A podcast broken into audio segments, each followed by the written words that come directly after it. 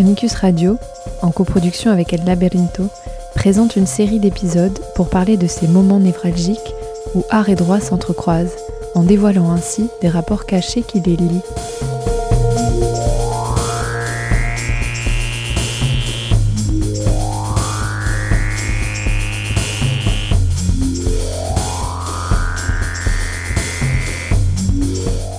Ce que le droit nous apprend de l'art, ce que l'art nous apprend du droit, et ses rapports de pouvoir voilés et implicites.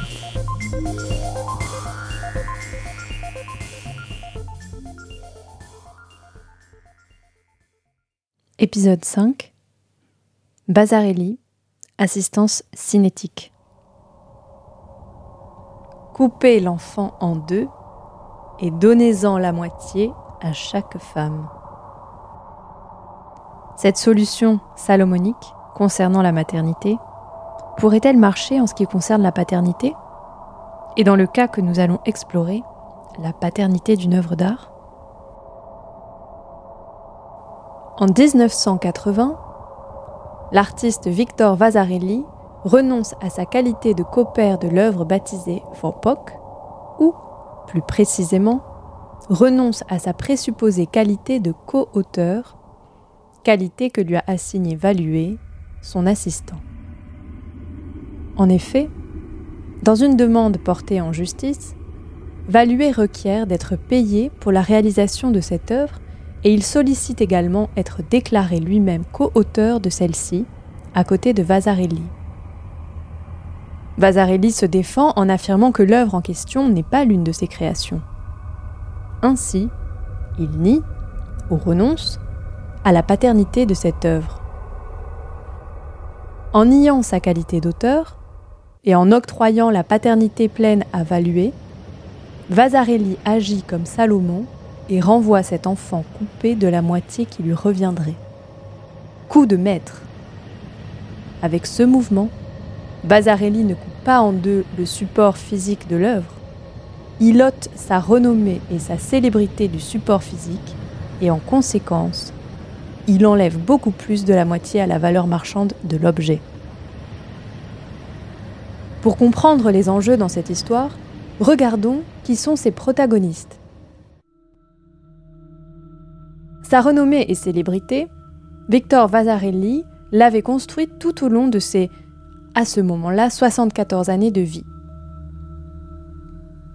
Né en Hongrie le 9 avril 1906, c'est à Budapest qu'il s'approche de l'univers du Bauhaus, L'école d'art appliqué de cette ville a été inspirée de cette philosophie et Vasarely y a été formé.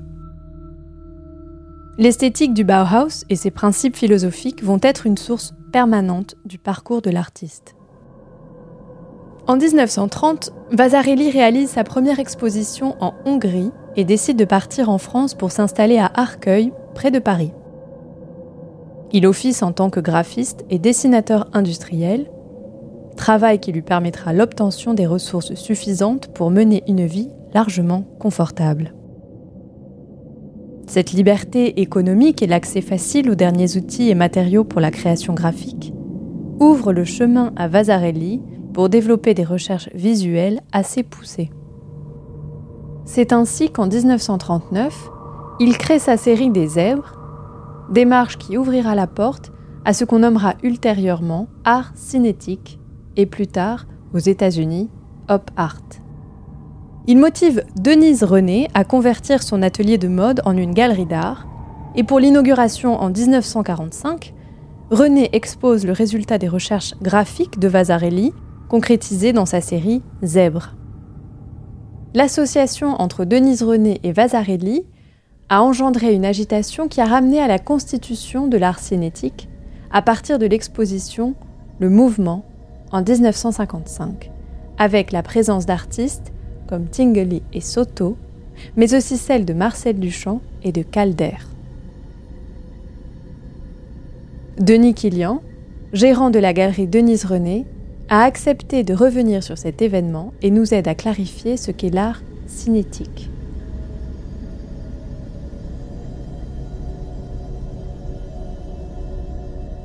L'art cinétique, c'est un concept qui a été décidé par Vasarely et Denise René en 1955.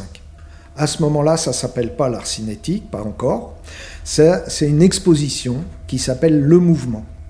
Donc une, exposition qui regroupait ces artistes qu'on a appelés les artistes de l'art cinétique ensuite.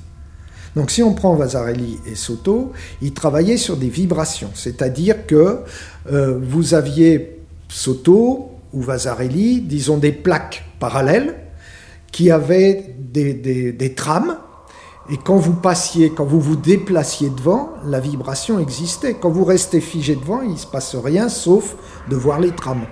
Dès que vous vous déplacez, il se passe quelque chose. Donc ces deux artistes-là, dans l'art cinétique, c'est-à-dire ce que les Américains ont appelé après l'opart, mais dix ans après, hein, euh, cet art cinétique, il y avait cette tendance-là, Basarelli a gamme sur ça. Ce qu'on va appeler après l'opart, c'est resté dans la tête, ça, optical art c'est-à-dire le cinétisme simple, c'est-à-dire vous êtes face à un tableau et votre œil n'arrive pas à se figer. Il bouge. C'est pas des vibrations dans ce cas-là. Ça peut être. Mais vous avez soit des, grilles qui apparaissent, soit euh, bah, votre œil il se promène dans le tableau parce qu'il ne peut pas se figer. C'est dans la continuité de l'esprit du Bauhaus que Vasarely poursuivra sa quête d'un langage qui parle à tout être humain. Il va donc maintenir, sans difficulté, sa collaboration avec l'univers industriel, l'urbanisme et l'architecture. De même, ses voyages vont inspirer des recherches formelles infusées de la nature. Denis Killian, quelle est l'importance du Bauhaus pour Vasarely et la galerie de Denise René? Vasarely, qui lui connaissait le Bauhaus, qui lui était allé dans des écoles type Bauhaus dans son pays d'origine et qui avait une idée en tête, c'est construire une école de Bauhaus en France. Donc ça, c'est le lien fort avec le Bauhaus, sachant que tout l'art que défend Denise et qu'a défendu Denise, même aujourd'hui, ce qu'on défend toujours, ça vient de là. Ça vient des, suprématistes, quand même aussi de la révolution russe et du Bauhaus, qui est une ligne continue. Et donc tous les artistes qui exposent ici, c'est là, dans cette lignée-là, toujours, toujours, toujours. Les décennies de 60 et 70 ont servi à l'implantation de l'art de Vasarely et à l'imposition généralisée de son esthétique. Du simple objet de décoration aux vastes œuvres publiques, en passant par une pochette de disque de David Bowie, Vasarely est partout. Et la cote de ses œuvres grandit de pair avec sa popularité.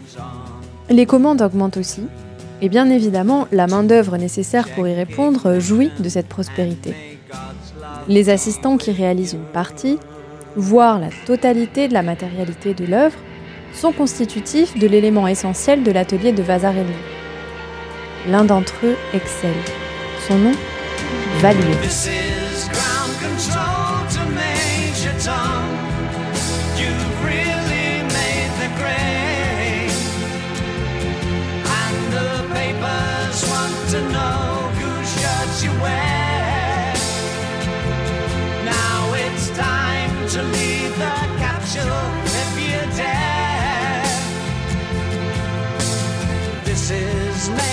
Tom to ground control.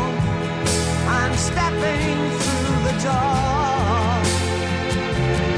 And I'm floating in a most peculiar way.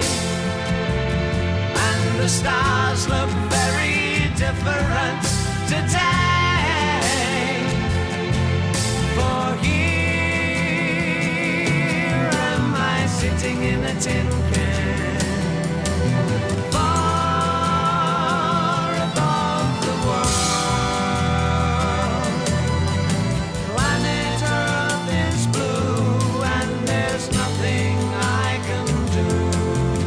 C'est donc dans ce contexte que notre enfant est né. Mais, pour rendre l'affaire encore plus bizarre, disons qu'il ne s'agit pas d'une conception et d'un accouchement tout à fait normal, puisque l'œuvre que Vasarely demande à Valuer de réaliser, c'est un agrandissement et une reproduction d'une œuvre préexistante nommée Stripawk. Il discute le prix du travail de Valuer et Vasarely verse un acompte mais Valuer manifeste son désaccord sur le montant total auquel Vasarely estime son travail. Sur ces bases floues et sans accord conclu, Valuer se met quand même en œuvre et réalise la pièce. La livre chez Vasarely, et face à l'absence de paiement de la part de l'artiste, il reprend l'œuvre en attendant d'être payé. Temps s'écoule, et aucun retour n'arrive du côté de Vasarely. Alors que pour Valuer, oui, l'œuvre est en sa possession, oui, il se sent légitime de se payer avec, puisque lui-même l'a fabriquée de ses mains. Oui, la valeur marchande d'une œuvre de Vasarely de caractéristiques équivalentes dépasse largement la somme qu'il réclame pour la réalisation de son travail. Mais, sans la reconnaissance de Vasarely, comment concrétiser ces prémices dans la réalité économique? Le mutisme expressif de Vasarely pousse Valuer à se positionner en co-auteur et à demander à la justice de le légitimer en tant que tel. Le 20 février 1980, il porte l'affaire en justice et exige d'être payé du montant qu'il estime que Vasarely lui doit encore pour la réalisation de l'œuvre. Valuer cherche donc à faire déclarer l'œuvre comme une œuvre de collaboration. Que nous dit le droit pour donner une chance de succès aux prétentions de Valuer? L'avocate Charlotte Schiffer, experte sur le sujet, accourt de nouveau à notre aide pour répondre à cette question. Une œuvre de collaboration, c'est l'œuvre euh, à la création de laquelle ont concouru plusieurs personnes physiques. Une œuvre de collaboration, c'est également une œuvre à laquelle plusieurs auteurs peuvent contribuer. Donc, par exemple, lorsque euh, Christo et Jeanne-Claude contribuent sur une œuvre d'art, ils sont co-auteurs de l'œuvre, ils ont donc créé une œuvre de collaboration. L'œuvre de collaboration, elle est la propriété commune des co-auteurs. Qu'est-ce que ça signifie? Ça signifie que les co-auteurs doivent exercer leur droit d'un commun accord. En cas de désaccord entre des co-auteurs d'une œuvre de collaboration, c'est donc les juges qui vont devoir statuer pour euh, aller dans un sens ou dans un autre par rapport aux demandes des auteurs en cas de désaccord. Aux prétentions de Valuer d'être déclaré co-auteur et payé pour sa réalisation, on pourrait s'attendre à une réponse classique consistant à se revendiquer comme auteur unique et à contester le prix réclamé. Cela parce que, selon le droit d'auteur, tout tiers peut démontrer en quoi c'est son empreinte de la personnalité, c'est son œuvre et que la titularité des droits lui appartient. Mais nous sommes dans l'univers de l'art. La créativité est de mise. Mouvement créatif et stratégique donc de la part de Vasarely, qui refuse d'être considéré auteur de l'œuvre en dispute et demande le remboursement de la compte déjà versée. Quelles sont les chances de Vasarely de s'imposer? Pour le savoir, nous devons déterminer ce qu'est donc un auteur pour le droit. Le Code de la propriété intellectuelle ne donne pas de définition légale euh, d'un auteur. En revanche, euh, nous avons différentes dispositions euh, qui nous donnent des indications. La première, c'est celle qui nous dit que l'auteur d'une œuvre de l'esprit jouit du seul fait de sa création d'un droit de propriété incorporelle opposable à tous, la deuxième, c'est l'article L113-1 du Code de la propriété intellectuelle, selon lequel la qualité d'auteur appartient, sauf preuve contraire, à celui ou ceux sous le nom de qui l'œuvre est divulguée. Cette absence de définition et les critères à peine indicatifs de la qualité d'auteur laissent une large place donc à l'interprétation et ouvre un ample champ de manœuvre à Vasarely pour se détacher de la qualité de père qu'on voulait lui imposer. Il refuse la paternité de l'œuvre. Mais d'où vient cette expression? Le Code de la propriété intellectuelle n'utilise pas le terme droit de la paternité. La disposition légale stipule que l'auteur jouit du droit au respect de son nom. De cette formulation, tant la jurisprudence que la doctrine ont consacré un droit à la paternité de l'auteur. C'est donc l'expression utilisée par la doctrine pour désigner ce lien entre le créateur et son œuvre, lien duquel Vasarely voulait se défaire. Et comme nous l'avons vu, l'espace légal laissé par la loi lui permettrait de dire Coupez donc cet enfant en deux et laissez évaluer la totalité matérielle de cet objet, mais vidé de mon souffle. Mais Peut-on renoncer si facilement à ce droit à la paternité de l'œuvre? Le droit à la paternité de l'œuvre euh, appartient à l'auteur, c'est une composante de son droit moral. Le droit moral est un droit d'ordre public. Cette notion d'ordre public a deux incidences. La première, c'est que l'auteur ne peut pas y renoncer. Ça signifie que si l'auteur signe un contrat avec un exploitant au sein duquel il renonce à son droit à la paternité, ce contrat sera considéré comme nul. La deuxième incidence de l'ordre public du droit moral est euh, si vous êtes dans une situation d'extranéité, il ne peut pas non plus renoncer à son droit à la paternité. C'est une disposition d'ordre public euh, qui doit prévaloir sur d'autres euh, lois qui euh, seraient en contradiction avec ce droit moral. Il n'était donc pas évident que Vasarely obtienne gain de cause. En plus, Vasarely considère que toute cette affaire a porté atteinte à sa réputation artistique, puisque un certain enflammement médiatique autour de cette affaire a fait connaître du grand public qu'il faisait réaliser ses œuvres par des assistants. Il considère donc que la divulgation de cette information lui faisait perdre une partie de l'estime du grand public, déçu dans son idéal oratique. Il estime un préjudice d'un montant de 500 000 francs, environ 76 000 euros. Il n'en fallait pas plus pour attiser le désir de valuer d'en découdre. Il riposte alors, en demandant l'intervention d'un expert pour établir le préjudice qui crée le refus de Vasarely d'endosser la paternité. D'un autre côté, il estime que si la paternité de l'œuvre en dispute, nommée For Poke, est si facilement cédée par Vasarely, alors Street Poke, œuvre à partir de laquelle For Poke a été faite et qu'il a également réalisée, doit être aussi déclarée comme sienne. Et les 500 000 francs que réclame Vasarely C'est lui qui mérite de les recevoir en échange de renoncer à la dispute de toutes les collaborations précédentes, c'est-à-dire en échange de ne pas amener devant la justice chacune des nombreuses œuvres qu'il a réalisées pour Vasarely auparavant. Heureusement, cette affaire rocambolesque est tombée dans les mains de juges connaisseurs du droit d'auteur. Le 21 janvier 1983, le tribunal de grande instance de Paris tranche pour déterminer la paternité de l'œuvre, et en sachant que la loi établit l'impossibilité d'y renoncer, c'est autour de la nature de collaboration que le juge a axé son argumentation. Il a estimé qu'il s'agissait d'une œuvre originale réalisée par Valué, basée sur des vagues directives de Vasarely, ce qui enlève l'empreinte de la personnalité de celui-ci. L'œuvre est donc l'empreinte exclusive de la personnalité de Valué. Le tribunal libère donc Vasarely du lien qu'on a voulu lui imposer. Victoire donc pour notre artiste célèbre hongrois. Pas si vite. En cherchant la cohérence avec cette argumentation, le tribunal déclare comme œuvre de collaboration Stripauk, l'œuvre qui a servi de base à celle du litige d'origine et une pièce déjà bien cotée dans le marché de l'art.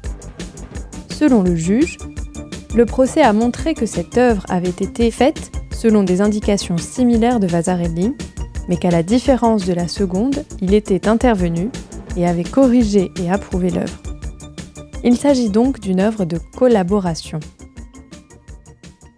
Concernant le présupposé préjudice, à l'image de Vasarely, le juge n'a pas manqué de le confronter à une certaine incohérence.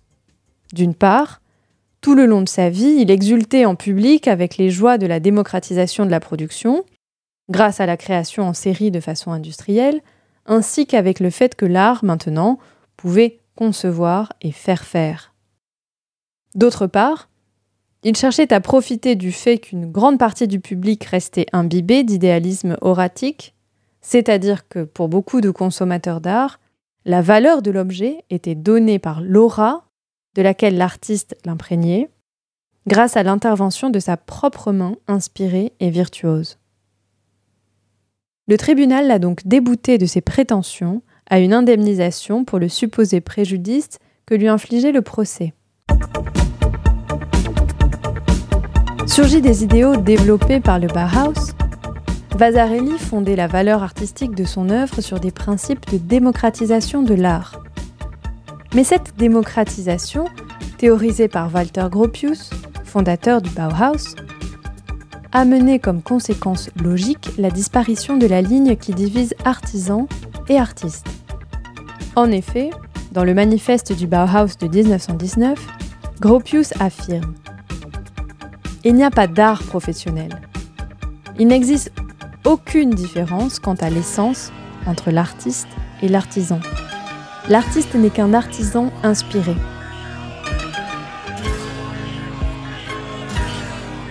Ce procès nous illustre sur la difficulté de concrétiser des idéaux dans la réalité.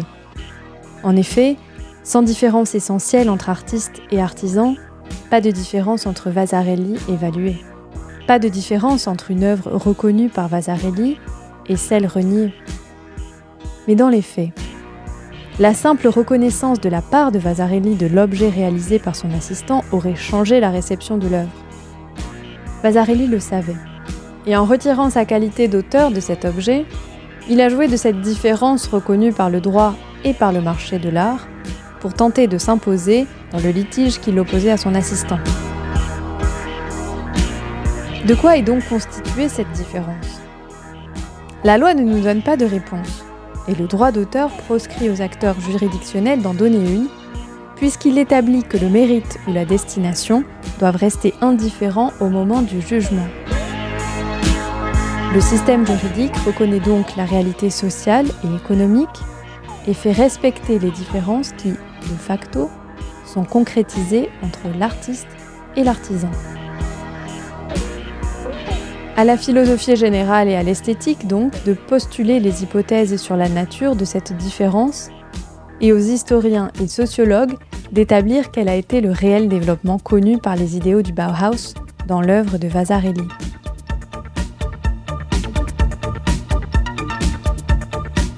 C'était L'Art au Parloir, un podcast proposé par Amicus Radio en coproduction avec El Laberinto. Réalisé par Léobardo Arango et Léa Lyon. Merci à Charlotte Schiffer, à Denis Killian et à la galerie Denise René pour leur collaboration. Vous retrouverez toutes les références de l'épisode sur le site www.radio.amicus-curiae.net. Merci et à bientôt.